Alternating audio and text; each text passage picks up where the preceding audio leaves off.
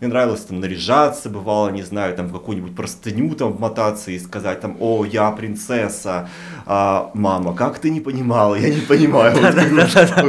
Что такое? Мне сейчас сестра, например, говорит мне, да не надо говорить про то, что ты там, не знаю, всегда был геем, ты был нормальным мальчиком, я был вообще, блин, слепый, В смысле, дорогая сестренка, я наряжался в твои платья и говорил тебе, я принцесса.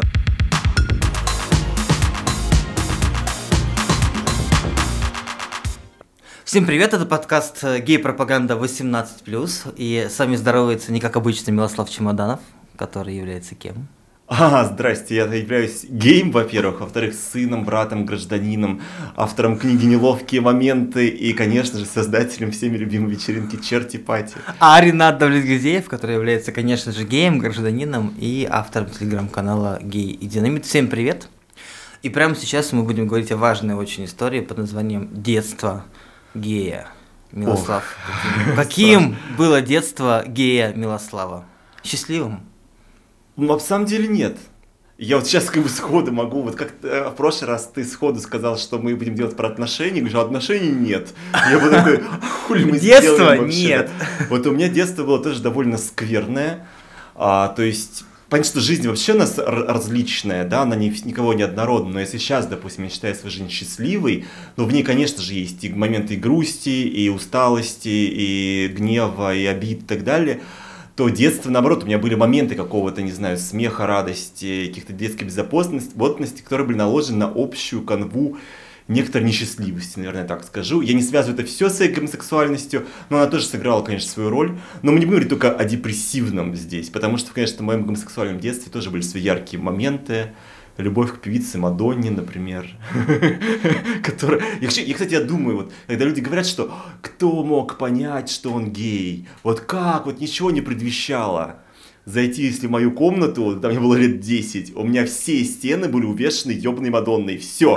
То есть, как бы, как можно было не понять? А группа Нана была там, у меня были наклейки с группы Нана, где они были в коротеньких шортиках, они, полупрозрачных. Кстати, они, они были очень секси. У меня есть текст по поводу детства, знаешь какой?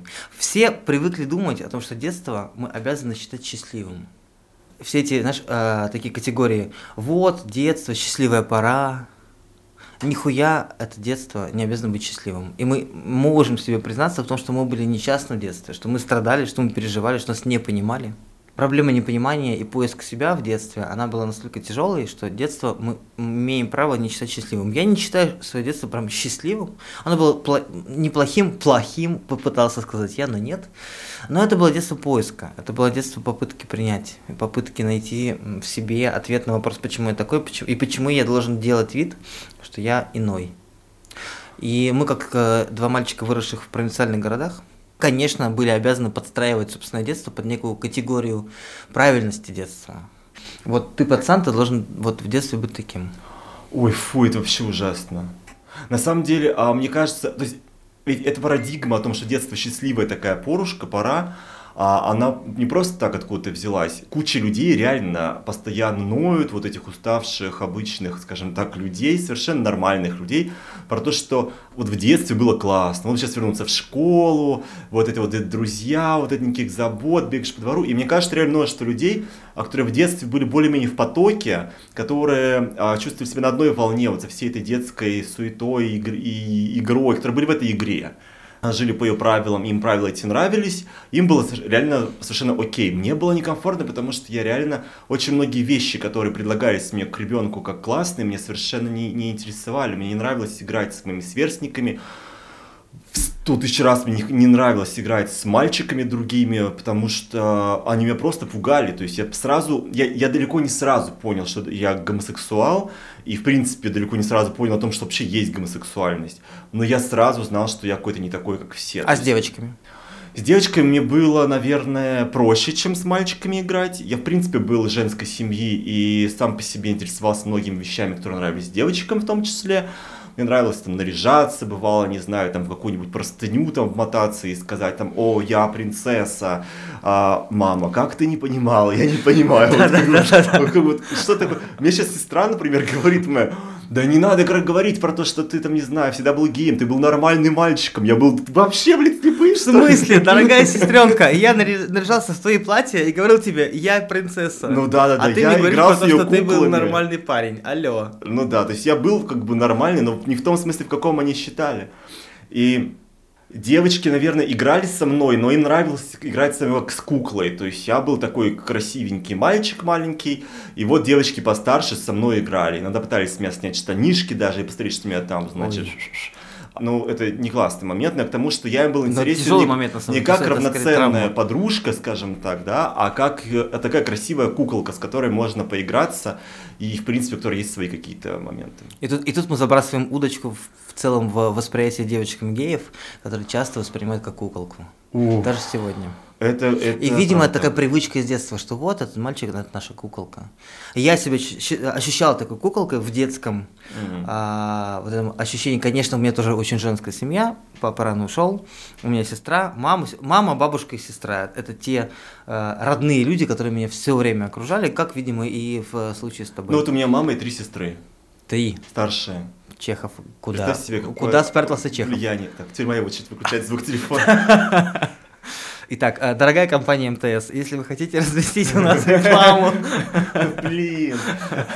Знаешь что, после прошлого раза, когда мы говорили про то, что вот, если вы доставляете презики, напишите нам, и вы будете у нас размещаться, со мной связалась компания, очень крупная компания интернет-аптек. Я был такой, вот оно, это вот самое оно, то есть, знаешь, такая прогосударственная компания а, аптек, хочет разместиться у нас, но оказалось, что они просто хотят, конечно же, чтобы я там возглавил какой-то маркетинговый отдел или типа того. Так я возглавляй. Вот это первый шаг. Это первый а, шаг. то есть я вот там такой возглавлю, конечно. а все да, ради да, того, да. чтобы руки пропаганду. Один раз, один раз. В 12 выпуске маленькое размещение в начале.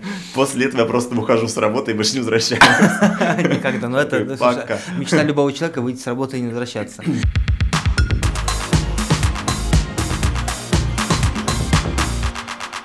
Мечта любого ребенка была когда-то выйти из семьи и не возвращаться, меня, например, да, потому что было, конечно, ощущение непонимания. Господи, почему я с вами должен о чем-то говорить и что-то из себя изображать? Где твои девочки? Где твоя подружка? Как бы ты окружаешь себя девочками, потому что тебе с ними проще, потому что они тебя не обидят? А с другой стороны, ты понимаешь, что кого-то из них, твоя мама, твоя бабушка и даже твоя сестра пытается вычленить, как, например, твою подружку. Если бы мне сегодня было 14, мне, может быть, было даже проще. Но мы с тобой воспитаны немножко в другом... А... Это правда. То есть... Ну, может быть, не в том же самом а, каком-нибудь Микросранске, откуда были мы и откуда, может быть, ряд наших слушателей. Ну, в Москве я уверен, что так. То есть я общаюсь с какими-то подростками, а, геями, и у них а, зачастую нет проблем в школе.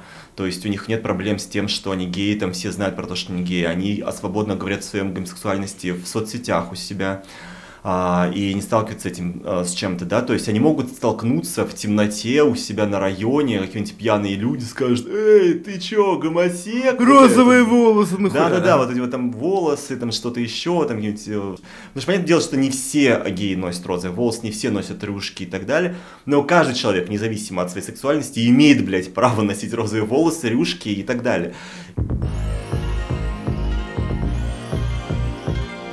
И не все геи были женственными детьми. Многие геи также являются достаточно обычными с, виду мальчиками, которые гоняют футбол и так далее. Просто так совпало, что мы с тобой, например, общались с девочками больше, чем с мальчиками, были, имели женское воспитание, но мы делимся своим опытом, как сказали бы Катя и Трикси, потому что это наше шоу. Потому что это наша жизнь. Скажи, а ты, ты гонял футбол? Ой, у меня сложные отношения с футболом.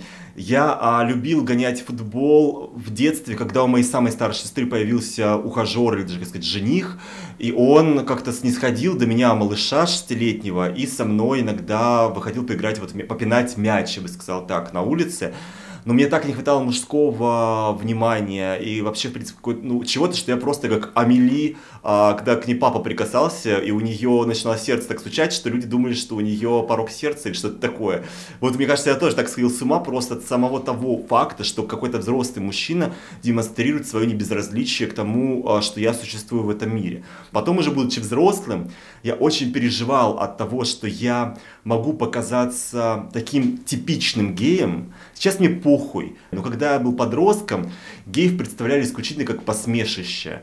Фраза одна фу, противный, вот это вот. Ненавижу. Да, это. которая... Особенно, как... когда еще говорят, знаешь, пытаясь изобразить да, да, как бы манерность. манерность. Фу, да. пиздец, да. я не да. И каждый раз, когда просто слово гомосексуал, гей или что-то звучало просто в любой а, компании, обязательно кто-то такой должен был очень остроумный, это вот протянуть, фу, противный, вот это все. И все начинают и, а, радостно смеяться. И да, да, да, и ты чувствуешь, что ты не принадлежишь вообще, ты не принадлежишь этому миру, не принадлежишь этому обществу, ты не принадлежишь этой группе, ты не понимаешь, что ты здесь делаешь вообще, зачем ты здесь находишься. И это сложно, когда ты подросток. Когда я был взрослее, я пытался доказать зачем-то а, себе и всем остальным, что я не такой гей. Отчасти я ставил перед собой цель доказать окружающим, что геи бывают разные, что они не только вот манерные, женственные и так далее. И я пытался достать из себя все крохи а, какой-то маскулинности, и раздуть их до максимума. Я ходил в футбольные матчи, я участвовал в драках, я общался исключительно с натуралами и матерился, бухал там и отпускал дурацкие шуточки, чтобы, чтобы показать, что, что ты не пидор. Гей, что и, и даже потом, чтобы опять же мне было бы проще сказать, что смотрите, я гей, но я не такой гей, как вот эти. По большому счету, в идеальном мире люди должны были бы меня принять независимо от того, такой я гей, как эти, или не такой гей, как эти я такой гей, каким являюсь. Как бы это мое дело, и вы можете быть таким натуралом, каким вы теоретически хотите быть, если это никого не задевает, если никого не обижает, если никого не оскорбляет. То есть, если вы не делаете никому больно, то будьте каким хотите. Носите бороду, не знаю, там, бобровую шапку или что угодно, короче говоря. Но только не, не ебите другим мозги, что они должны делать.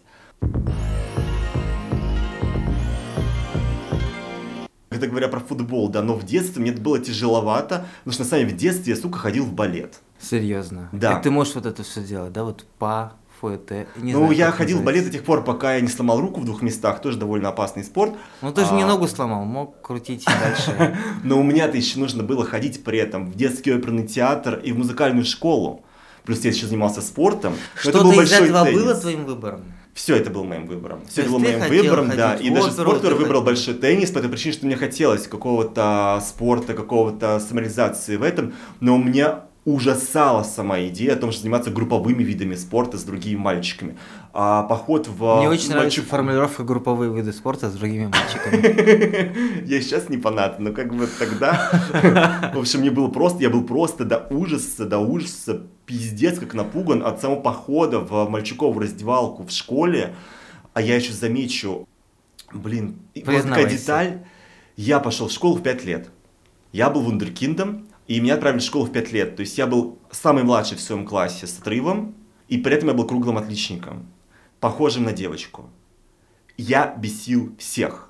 И, и девочек, и мальчиков, да, и ну, учителей. отдельным девочкам мне нравилось, опять же, как куколка, они, может быть, восхищались тем, что mm-hmm. куколка, о, смотрите, оно, оно разговаривает, вот. А у мальчики, разумеется, я у них вызывал просто чувство какой-то не, ну, абсолютно непонимание и непринятие. И мало того, они чувствовали, что я сам не отношу себя к ним, но вот я не чувствую себя частью этой компании. Но забираешь внимание девочек. Это, кстати, тоже. Это, это было... очень важная штука в детстве. Внимание девочек, которые, внимание которых они хотят на себя переключить, забирает Милослав, mm-hmm. Ренат, и они, эти девочки, вокруг них концентрируются, и им это внимание не уходит, потому что они грубоваты, они опасные, они непонятны девочкам, а мы с тобой понятны девочкам, и в итоге все внимание девочек нам, ну да, а им это внимание не достается.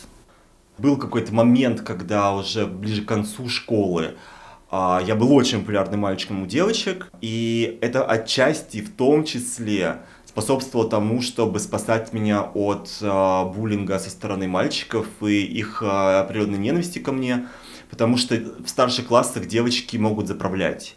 Как бы они вот главные, и мальчики их слушаются, если девочки скажут, блядь, если ты еще на И вот тронешь, что тебе каранты, и, конечно, мальчики, у которых привстает, да, они понимают, что не надо. у меня был, были истории, вот это моя девушка, и она была моя девушка, мы не спали, мы могли целоваться, не то чтобы у меня в, в этот момент что-то шевелилось между ног, Та же хуйня. но как бы я был мальчиком этой девочки. Да, у меня была такая штука, это опять же было связано с тем, что я совершенно не понимал, как жить мной в полной мере, потому что нигде не было прописано правил, как быть мной, как вообще, как, как это делается. Никакого путеводителя, как сейчас мы пытаемся сделать здесь, возможно, не было.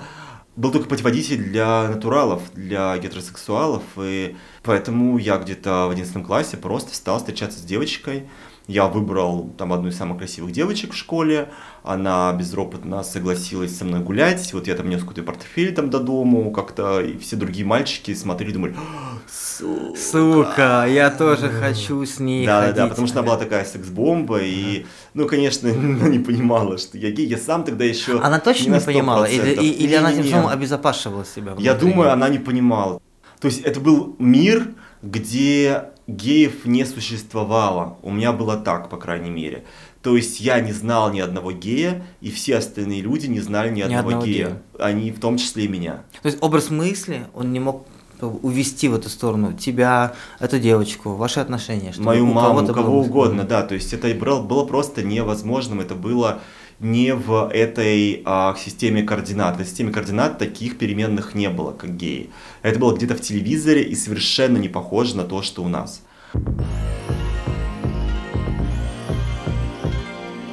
На самом деле занятная история, что потом уже, а, спустя какие-то годы, я узнавал про определенных моих знакомых детства, которые оказывались геями.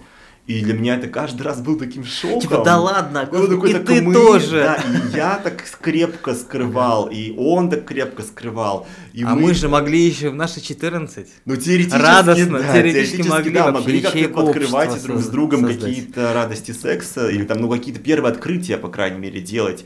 У меня был такой момент, да, когда один из мальчиков, которым я прям довольно близко общался, а потом, как оказалось, мне донесли знакомые, о котором я уже позже донес, что я тоже на самом деле, потому что они мне донесли как такой сплетен, ты знаешь, типа он То есть сейчас... у тебя был друг, парень, который раньше, чем ты признался в том, что он гей? Да, он раньше, чем я уехал в большой город, и там у него как завертелось, он а, стал, как мне говорили, я сейчас все расскажу, все сплетни, но ей сплетни 15, поэтому все, я думаю, уже можно, без имен.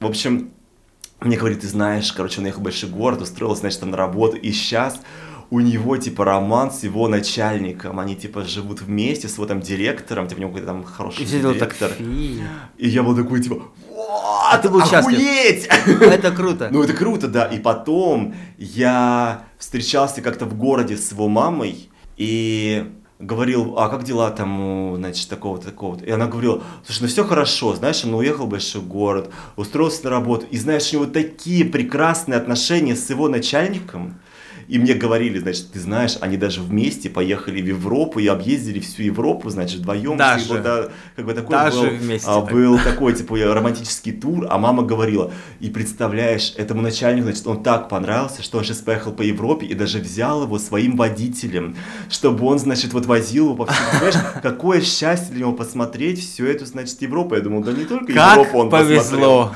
Как повезло в таких, э, да, в таких ситуациях должна, должна была повторять мама. Да, и у меня даже в моей а, книге неловкие моменты. Сейчас неловкий момент, когда я пытаюсь просунуть рекламу в своей книге. Она есть на Литресе. В общем, как там есть момент, где, опять же, я встречаюсь с этой мамой моего ну, как бы друга детства, и она меня спрашивает, ты не надумал жениться-то? Я говорю, я женюсь, когда мне захочется жениться. Вот как только мне захочется жениться, я тут женюсь. Только пока что эта идея меня почему-то не посещала. И она мне говорит, знаешь, он слово в слово говорит то же самое. Такое у вас поколение. Я как вы похожи. Я вот такой, о, yes, мама, веду.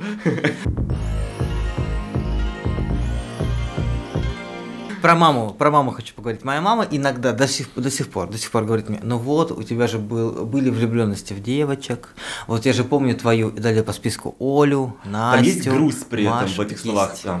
есть, есть, есть грусть, то есть она понимает, что вот когда я был маленький, когда у меня было это гей-детство, как тема нашей программы, вокруг меня были девочки. У нее есть вопрос, типа, а чё ж тогда-то были девочки? И я пытаюсь объяснить, мам, пойми, потому что тогда я не мог взять и вот за руку привести сюда э, Диму, не буду называть фамилию, моего одноклассника, в которого был чудовищно влюблен. Каждый раз, когда я сидел на парте, он проходил мимо меня, я видел ровно его члены жопу в шортах. Я понял, что у меня сейчас встал на урок физики, и куда это деть, хуй знает. Хули он ходил на урок физики в шортах? Ну, ну как, ну лето.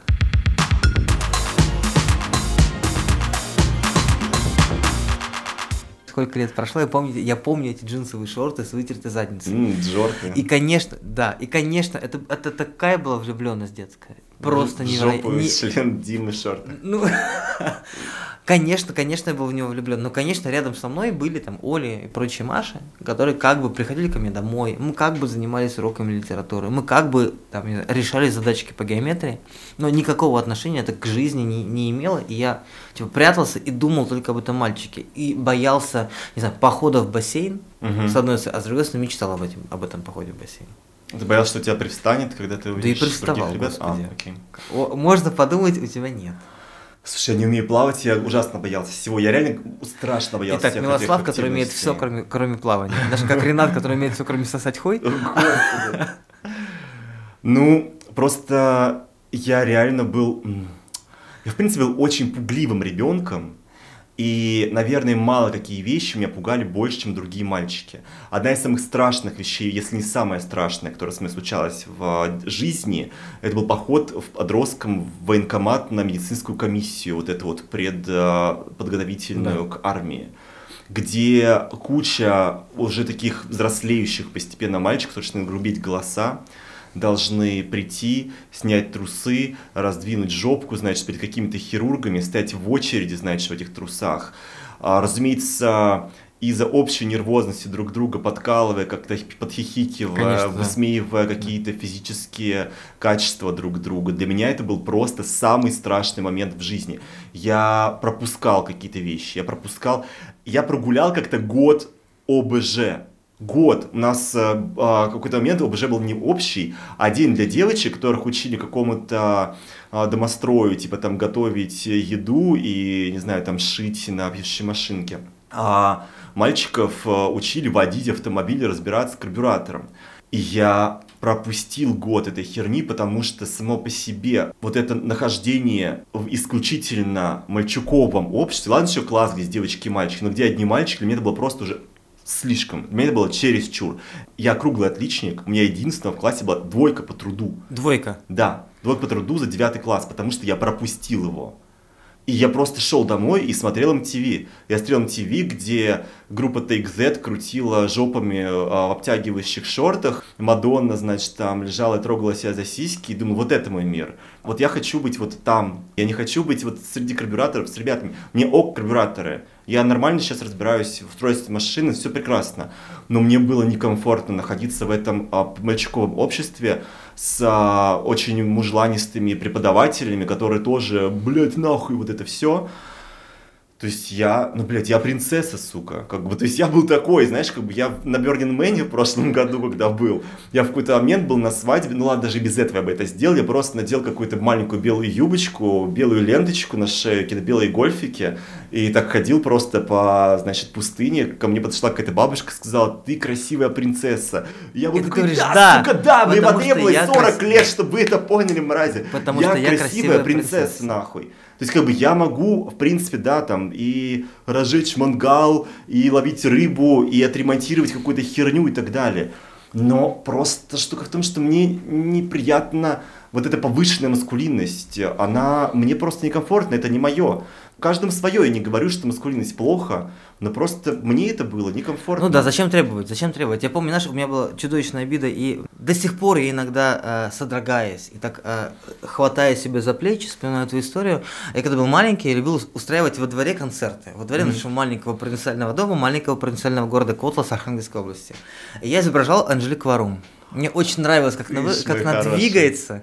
И мне дико нравилось повторять за ней вот эти вот рваные, драные вот эти вот движения, да, заломанные локти. Музыка петь. дождя. Не, да, да, да. Город что-то там мокнет да, под дождем. И, и я надевал парик бабушкин. Угу, платье угу. какое-нибудь мамино блестящее. И мы делали концерты. Я сдвигал там лавки с соседних дворов. А, бабушки, в основном бабульки прям старые, занимали все первые ряды приходило человек 20, на самом деле. Я считал, что это успех. Это и я, есть успех. Конечно. И я, я ставил это плюс, плюс... Это больше, чем нашего подкаста сейчас. Вот. и, больше, чем, не знаю, аудиторию телеканала «Дождь». Это хорошая аудитория, живая. И я, я танцевал эту вару, бабушки аплодировали, а потом э, соседка позвала меня и говорит, понимаешь, ты, ты же пацан, ты должен спортом заниматься, и футбол играть. Зачем ну, ты занимаешься совет, этой Спасибо, дорогая соседка, если вы слушаете нас сейчас, спасибо большое. Вы в тот момент изменили жизнь Рената навсегда, он наконец-то стал нормальным мужиком, Недавно получил приз за лучший мужик года. Да-да-да, мужик года, GQ мужик года, да, а маскулинность года. И мне так было стыдно, я понимаю, что, господи, зачем же я это делаю, но мне так хотелось этого. Мне хотелось, чтобы меня приняли в образе Анжелики Варум в этом парике, с этой маминой тушью, в этом мамином платье, с этими аплодирующими, аплодирующими мне бабушками. Mm-hmm. И когда они аплодировали, я понял, что я счастлив. А когда мне эта женщина сказала, ты должен быть спортсменом, должен в футбол играть, я понял, что я, наверное, должен, и в этот день прекратил делать концерты. А думал, несколько, несколько лет, лет, в смысле, лет, летних mm-hmm. месяцев подряд – Бабушки скучали. Mm. Бабушки спрашивали, где же эти концерты, где же это Анжелика Варум. У меня была, кстати, такая история похожая, это удивительно. С одной стороны, это стереотип вроде как, что все геи обязательно должны иметь какой-то классный вкус и быть творческими и так далее. И считают, что должен быть прирожденным дизайнером интерьеров, одежды, да, и да, так да. далее, да, что, то есть ты не обязан, на самом деле. И если посмотреть мой тиндер, куда я давно не заглядывал, потому что я с парнем, привет. Привет, но парень. я помню еще все-таки. Привет, этот... лабрадудель. Ты не мой парень, но я все равно по тебе скучаю. Лабрадудель должен был красной нитью проходить через наш. Блять, я сегодня приехал из Питера. Подожди, подожди, расскажи. Я просто коротко скажу. Меня Дай. встретил парень с лабрадудлем. Лабрадудль, на лабрадудль тоже был? Да. О, господи. Рассказываю дальше. Да класс же. Самый счастливый день э, этой осени у меня О, только что произошел, да.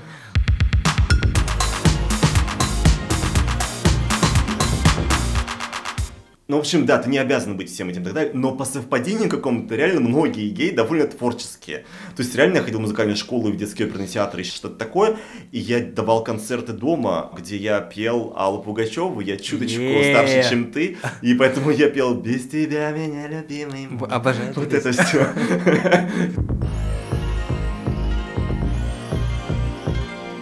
А вот это то, что всех волнует гетеросексуалов, особенно мамочек, которые уже давно приложили наших мамочек, а всех мамочек и потенциальных мамочек, которые уже устали а, ухо держать в радиоприемника сейчас в надежде, когда уже прозвучит эта э, информация, а именно, когда и как ты понял, что ты гей. Потому что это всех безумно волнует и пугает. Как мне понять, когда, как, что случилось, почему? Честно скажу, я не могу сказать, в какой момент это случилось. День, месяц, год, время на часах, сколько мне было лет. Я не помню а, именно момент принятия и момент осознания того, что я гей. Я правда очень влюбился в моего одноклассника. Я понял, что я вот прям, я влюблен адски. То есть я смотрю на, на этого парня, я его хочу. Я его хочу, я в него влюблен, я хочу его трогать, я хочу с ним проводить время. А сколько тебе было лет? Я думаю, что это был класс восьмой наверное, класс 8. Ну, То есть лет 13 как раз Лет 13, да. То есть пубертат, до этого, конечно же, в маленьком провинциальном городе это было... Я, ну как, конечно, я листал альбомы с искусством и, возбуж... конечно, и возбуждался, конечно, конечно, и возбуждался на голых парней. О, да. То, что есть у Юки Мисима в «Исповеди маски», очень круто описано литературно. Как главный герой влюбился в Святого Себастьяна в стрелах, картину. Угу. И как он возбуждался, и как он первый раз мастурбировал, как он кончил на эту репродукцию. У меня был такой, в тайне от бабушки, от мамы, мне было совсем мало, это еще там, наверное, начальная школа. Меня тянуло к этой энциклопедии, я хотел листать этот альбом с репродукциями. Я, да, я возбуждался на, на Давида, конечно. Не было я так... до сих пор возбуждаюсь на Давида. Я иногда в Пушкинский Привет, музей, Давид. в Пушкинский музей хожу только для этого, а, так, а также Давид, э, так, Давид, Давид тот, который так, Давид не брать, не звони. А... Это он же. Как и многие чуваки, на которых ты дрочишь в детстве, кажется, он просто красивый, но токсичная сука. Поэтому лучше вообще не брать никогда. А потом реально, я реально влюбился в классе восьмом своего одноклассника. Это были очень тяжелые два года, восьмой, девятый класс, когда я просто на него смотрел и понимал, что, блядь, как же я тебя, сука, хочу. И самым тяжелым, да, моментом были походы на физкультуру и походы в бассейн, потому что я понимал, что у меня уже, вот, у меня уже, у меня уже есть физическое желание, я уже понимаю, что я именно хочу делать с этим парнем. Я, я не могу себе в этом признаться. И я для того, чтобы никого не расстраивать, ни соседку, ни маму, чтобы не петь, блядь, ебучую Анжелику Варум, играю в футбол. Играю в футбол, хожу на физкультуру, занимаюсь спортом. параллельно, да, заканчиваю музыкальную школу и стесняюсь того, что учусь в музыкальной школе, потому что пацаны не поймут. Поэтому мне нужно, конечно, ходить там, блядь, на рукопашный бой. А еще встречаться с псевдо-девушкой, которую я не люблю, которая меня не любит, но мы там иногда целуемся и понимаем, что у нас никогда не будет никакого секса. И секс потом пытаемся его реализовать, у нас не получается. Это мой страшный фейл и страшный позор.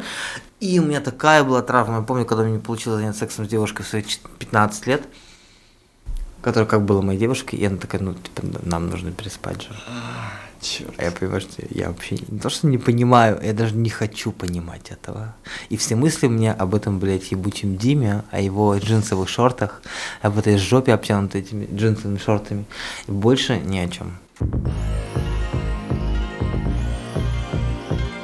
На самом деле, знаешь, такое еще разочарование, когда ты сначала думаешь, что ты любишь искусство, потом думаешь, что любишь футбол, но потом оказывается, что ты просто любил портреты красивых голых чуваков из библейских да. сюжетов, да. а потом мужиков, бегающих в трусах по полю. По полю рядом с тобой, да. Как бы, да, и ты да. как бы, правда, ну вот я серьезно могу сказать, что я гораздо меньше а, уделял внимание качеству игры на поле, чем Андрею Ршавину или Рому Павлюченко. Конечно, блядь, вот.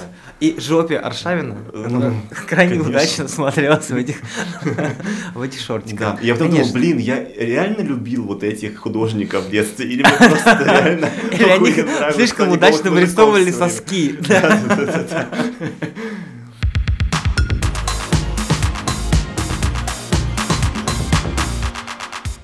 У меня не было футбола в жизни, но при этом я думал, как удачно, что я люблю певицу Мадонну, которая международный секс-символ, потому что, с одной стороны, да, конечно, я смотрю на мальчуковые группы, которые, значит, там а, раздеваются и всячески пишут здоровьем своим а, юностью и охуенными, значит, телами, но, с другой стороны, я обожаю Мадонну, не сексуально, а в первую очередь, потому что я, наверное, хочу быть Мадонной, как бы.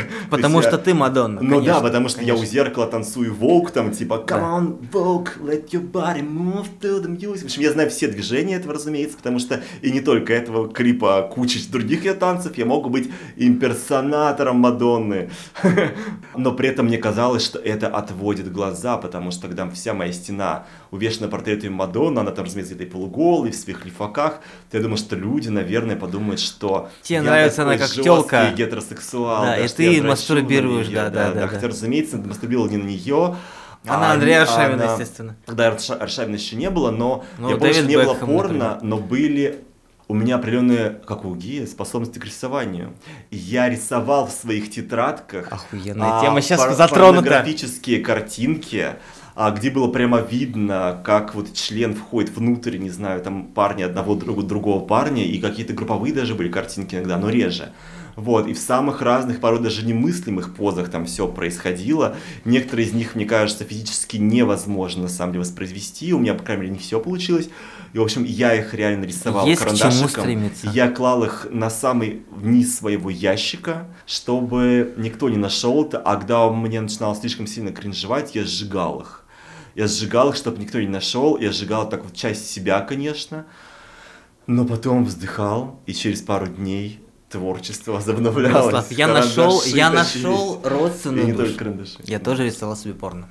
Мы с тобой выросли, конечно, во время, когда не было порно. Это пиздец. И у нас с тобой были под рукой но а, у нас мозги. Были, но у нас были карандаши. Кар, да, карандаши и талант. Не да, было. карандаши, талант, художественная школа, да. Я рисовал А у кого нет таланта, есть воображение. Они могут рисовать вот это вот три палки как какие-то и возбудиться, У меня был альбомчик, альбом, а, ну, я ходил в художественную школу и рисовал пейзажи, блядь, какие-то ебучие, это все. Ну, когда приходил домой, когда не было дома ни бабушки, ни мамы, я, конечно, брал раскладывал перед собой все любимые мотивы. У меня было два любимых, две любимых книги. Это, а, собственно, альбом из Эрмитажа и энциклопедия искусств. И, собственно, я брал основные мотивы и рисовал, и, и дальше как бы продолжение тел в виде там оригинальных хуев, конечно, и целей этих хуев, они продолжались в моих зарисовках в блокнотах. Это были хорошие моменты. Я Ты знаешь, я подумал о том, как бы было круто найти сейчас эти рисунки, хотя, скорее всего, они тоже были ровно так же сожжены или смыты в моем случае в унитаз. Ну да.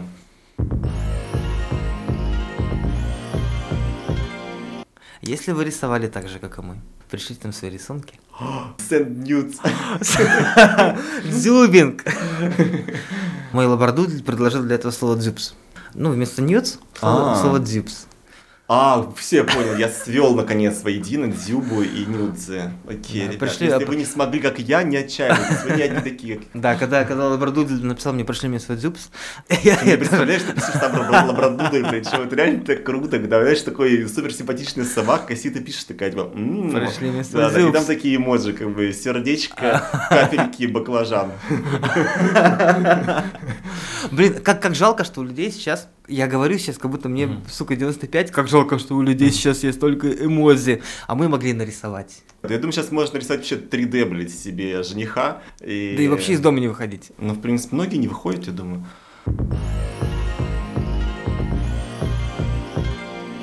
Сложный для меня разговор, но нужно все равно об этом поговорить. Этот разговор связан с а, буллингом и с а, физическими домогательствами в детстве. То есть ты говорил просто про своего одноклассника, с которым, в которого ты был влюблен и еще физически его хотел. Я от своих одноклассников несколько отставал. Я, в принципе, поздний ребенок с точки зрения сексуального развития. А, то есть я достаточно поздно стал как-то понимать вообще, что у меня есть сексуальное желание, поздно отмечать его, поздно понимать, на что, на кого оно направлено. Но помимо того, что я всегда чурался других мальчиков, в какой-то момент я стал объектом интереса других мальчиков. Если ра- раньше мальчики постарше, покрепче, посильнее меня просто задирали как-то, видя, что я какой-то женственный, не такой, как они, видя, как я чураюсь их, как-то обхожу их стороной, они всегда это чувствуют, но как бы видят тебе слабость, то когда я был младшим подростком, более старшие мальчики в школе стали обращать мне внимание иным способом. То есть э, у них появляется в этот момент, когда тебе, не знаю, там 14-15 лет, у тебя безумно начинают играть гормоны. Uh-huh. Тебя разрывает, и ты просто готов, не знаю, трахать что угодно, по большому счету, да, а там, блядь, мыльницу, сапог, свою подушку, арбуз, американский пирог, э, whatever. Разумеется, наверное, лучшим из вариантов был бы девочка. Ар- арбуз? Ну, неправильно, Ренат, ты опять завалил экзамен по гетеросексуальности. Черт. Вот. Э, идеальный вариант была бы прости. девочка, вероятно, но девочки мне дают в большинстве дают, случаев. Да. Поэтому обращать внимание на тебя. Да, а есть такой вариант, когда ты можешь всегда как-то залапать э, какого-то мальчика. Угу. И кто для этого лучше подходит, как э, более слабый, женственный, привлекательный мальчик, вот, который не может себя постоять и в котором ты чувствуешь некую инаковость, что он не такой. Видимо, они чувствовали, что что-то во мне есть такое, а, я этого страшно боялся, и этот страх мне тоже чувствовали. Но, наверное, и так они тоже иначе... этого боялись, этого желания. Но это все время прикрывалось какими-то, блядь, каким-то ну... буллингом обычным, но этот буллинг в какой-то момент а, превратился в буллинг с сексуальным подтекстом.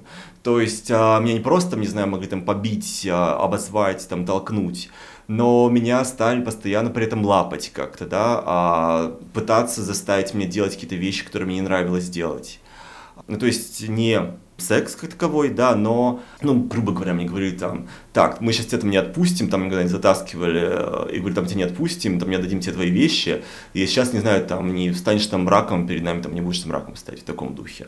То есть это вещи, которые унизительные, которые тебя травмируют, которые тебя заставляют стыдиться самого себя, которые заставляют тебя думать о том, что они понимают, что они, они узнали твою позорную mm-hmm. тайну, что ты гей, что ты вот воплощение позора на земле, и когда каждый раз тебя лапают или заставляют что-то сделать, или пытаются заставить, потом уже ты объясняешь себе, что на самом деле дело не в тебе, дело в них, им просто нужно было куда-то деть ту энергию сексуальную, им нужно было хоть что-то как-то, да, и вот как бы ты был под рукой, и ты был беззащитен, и некому было так или иначе за тебя постоять, и ты не мог, и не, было никого взрослых, кто мог бы это сделать. Но это история про сексуализацию тебя, но они же тоже сексуализируют этот, этот жест, и тем самым, наверное, то есть я понимаю, что сейчас очень легко То есть мне казалось, что как бы что это моя вина, что а, это мой стыд, что на самом деле это... Но это это же и я являюсь тоже. гомосексуальным, а, а, то есть я проявляюсь гомосексуальностью. На самом деле гомосексуальность проявляли они. В них, вот в том-то да. дело. То, то есть, я ее не проявлял никак. Я был да. напуган бы до смерти, чтобы проявить свою гомосексуальность при людях.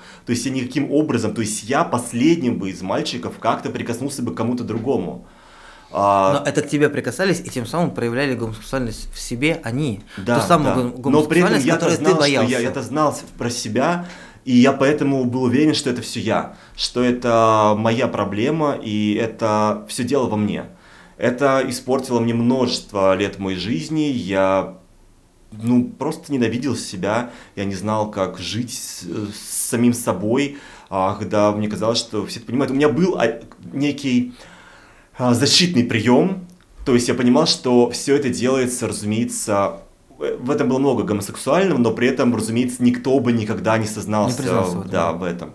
И поэтому, когда они пытались пройти какую-то черту, я говорил, блин, вы что, блин, пацаны, что, гомосеки, что ли? Они говорили, блядь, что, что, назад. как бы, и они отходили назад, потому что их больше всего это пугало. Я думал, офигеть, меня спасает то, что... То, чего ты боишься сам. Да. И это, был, это, было, это было очень сложно.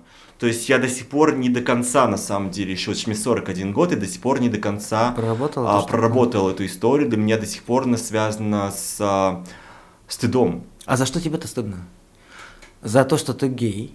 За то, что секунду. Я, за то, что я не мог постоять за себя, то, что я не мог себя не защитить, пост... что я был достаточно, что я был приманкой, такой, что я был таким понятным. Ну, как бы, то есть, как бы, в первую очередь, то есть, раньше мне было в большей степени стыдно, да, за то, что а, они чувствуют, что я гей, что я девчонка, вот это вот, да, ведь в нашем обществе самое позорное быть девчонкой. Ты что, не мужик? Ну да. А ты видишь как девчонка, да. да. У нас, это, баба. у нас это вот абсолютно обесценивание женщины в обществе. Причем и... в очень женском обществе. То есть мы живем в очень женском обществе, у нас да. половина мужиков воспитаны женщинами, но почему-то каждый второй мужик говорит, ты что, баба. Да, и это, это одно из самых ужасных оскорблений. И мало того, даже женщины так могут сказать. Даже женщины да. сказать, ты что, к девчонке, ты что, как баба. Потому что даже они, многие, не верят в то, что они достаточно хороши. Потому что а, даже женщина зачастую верит в то, что она создана для того, чтобы быть на второй роли. И что она бета, бета-организм. Да. А, и это ужасно. Но в тот момент мне как бы было не до этих размышлений, я просто переживал от того, что вот я в глазах других людей, меня как бы унижают. А как вот, знаешь, как в тюрьме, типа, uh-huh. да, вот как бы не настолько, но как бы по большому счету как будто опускают. А по большому счету это, это тюремная мораль. Но а, она, и... она же очень свойственна России как таковая, да, то есть как бы у нас... У них не было, причем как бы как в тюрьме, в этом есть порыв реально опустить человека, унизить его, показать ему свое место. Там не было этого. Это был чисто такой сексуальный порыв, как-то реализовать хотя бы отчасти свой гормональный взрыв. А, то есть у них не было, в большом счете, ничего против меня настолько. Просто они понимали, что со мной можно. И мне бесит, знаешь, да, в такие ситуации говорят, блин, если ты такой, пойди на бокс в таком духе. А Но что работает. делать, если ты не хочешь идти в бокс, если ты хочешь идти на балет? Как бы, почему ты должен а, работать по правилам этого уебского общества? Давать и... сдачу, да. Кто тебя обязывает давать сдачу? Ну да, почему? То есть потом, да, разумеется, я пошел заниматься гораздо сильнее там спортом, стал как там качаться, и я сильно вырос там за до лет там перед 11 классами вырос на 15 сантиметров, и ко мне стали меньше приставать. То есть я реально стал более, ну, физически Но ты пошел крепким. на уступки, Просто получается. тогда, когда мы приставали, мне было там, допустим, 14-13, а выглядел на 12. Я не только ради этого это делал, я не только ради этого пошел на спорт, мне нужна была четверка по физкультуре. Я был амбициозный мальчик, я очень хотел уехать в большой город, поступить в хороший вуз, и мне хотелось классные оценки для этого иметь. Вот. А физкультура меня подводила по той причине, что я в 5 лет пошел в школу, но сдавал нормативы по моему классу, угу. а не по классу младше. То есть ребят, которые на год старше. Да, да, да. А это большая разница в подростковом возрасте, Конечно. поэтому мне пришлось дотянуться до них в результате, чтобы угу. физкультуру сдавать нормально, но при этом я и стал более а, не таким легко доступным внешне для других ребят, а может их чуточку отпустило, кому-то стали девочки даже давать, уже все-таки пошел там 11 класс, уже стало как-то вот не до этих якобы вот детских игр с гениталиями других мальчиков. То есть я помню, что в тот момент я как-то очень сильно стал себя ломать, чтобы быть способным играть по правилам общества. До этого просто я вообще не понимал, что происходит. А тут я начал примерно понимать, что окей, для того, чтобы выжить, мне нужно быть таким-то, таким-то.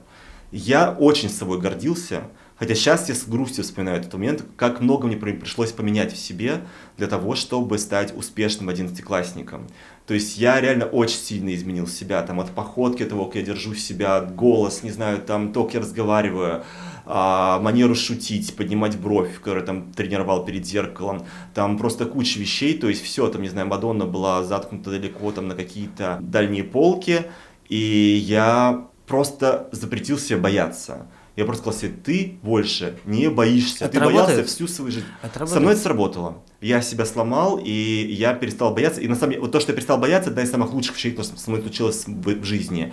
Если бы сейчас, не знаю, Рупол а, поднял портрет маленького Милослава и сказал бы, что ты хочешь сказать маленькому Милославу? Не бойся. То я бы сказал, не бойся, не ссы, потому что на самом деле ты боишься в первую очередь будущего, то, что случится, на самом деле будущее пиздата. У тебя все будет классно, у тебя все для этого есть. Ты просто не знаешь этого, но я тебе сейчас будущего говорю, у тебя будет счастливая жизнь, у тебя будет все классно и гораздо лучше, чем многих твоих мучителей.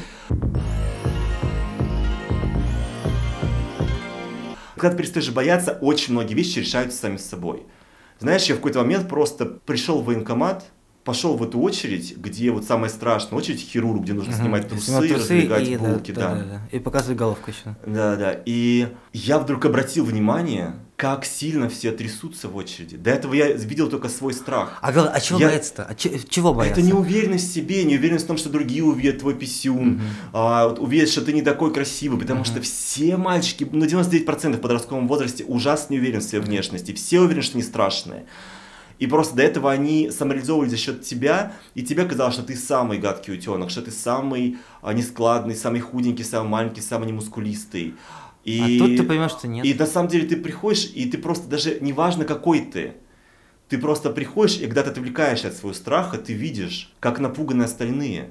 Что на самом деле все это время они тоже ссали. Может быть, просто ты был настолько напуган сам, что не видел этого.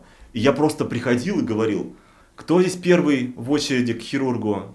Все молчат, потому что все трясутся. Говорю, никто? Тогда я. Тогда я снимал трусы и шел, и шел. блядь, без очереди вперед.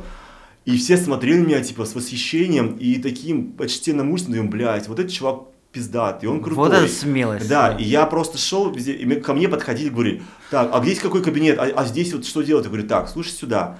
И это то, что я на самом пронес через всю жизнь, и об этом я точно не жалею меня никто не научил этому, но я в какой-то момент научился сам. То есть, да, страх – это что-то некомфортное, но это как фильм ужасов, да, ты смотришь, и это бывает прикольный адреналин.